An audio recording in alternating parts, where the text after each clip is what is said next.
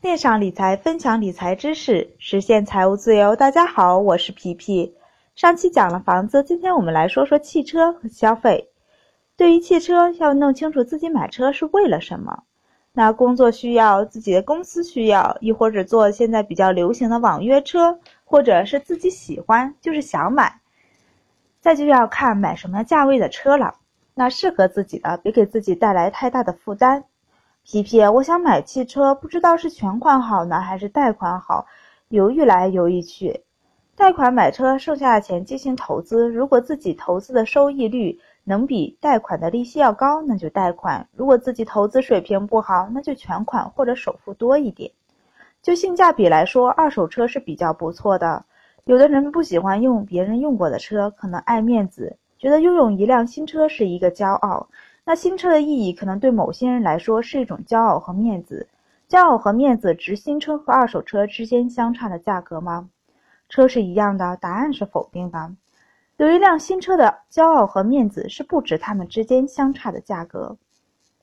哦，举个小例子来说，之前有个朋友说想要买车，每月呢收入八千不到，看好的是奔驰，需要贷款。车行有个活动，贷款一年半免利息，他想按这个活动走。一个月还六千，一方面自己又是比较能花钱的人，这样每月还车贷还能管住自己的手；另一方面，如果贷款三年的话，虽然每月还的少，但是要多付利息，索性就想咬咬牙挺过这一年半。我给他的建议是，每个月还六千已经超出你的能力范围。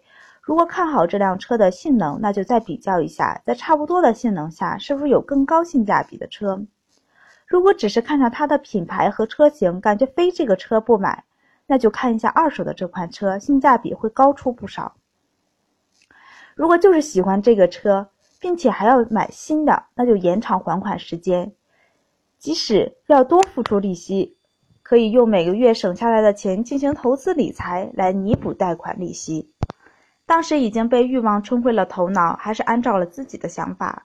后来联系知道，他说买了车没有比以前少花多少，反而信用卡的欠款还增加了不少，存款也越来越少，部分投资都取出来付贷款了，感觉自己也快熬不过这一年半的时间了，不知道该怎么办了，把自己安置在挣钱和花钱的踏车上，劳累不堪。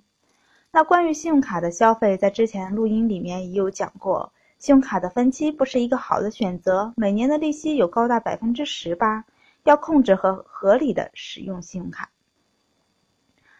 对于消费呢，有的人认为工作就是为了消费，为了维持自己比较突出的消费习惯，生活就是一系列上升的消费，不断提升奢侈生活水平的运动。